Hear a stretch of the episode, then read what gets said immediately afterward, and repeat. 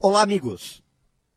Alguém já disse que o ser humano não se contenta com pouco, mas também não se contenta com muito.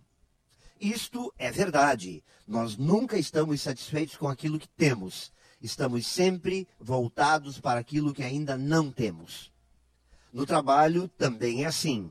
Neste exato momento, tem muita gente insatisfeita com ele, pois acha que precisava ganhar mais, que o local é longe, que o chefe é muito exigente ou muito chato, que está sendo exigido demais e também não está satisfeito em conviver com toda aquela gente.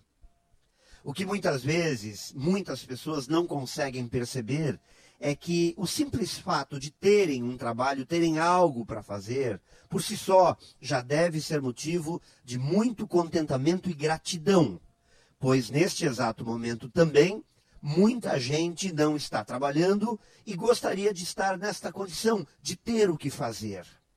Amigos, isto não significa que devemos nos acomodar e não devemos lutar para transformar a nossa vida para melhor, que não devemos procurar um trabalho melhor ou algo que nos engrandeça e até nos enriqueça muito mais.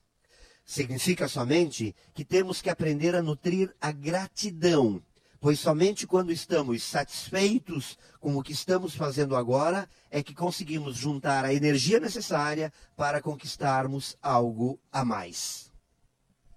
Pense nisso e saiba mais em profjair.com.br. Melhore sempre e tenha muito sucesso!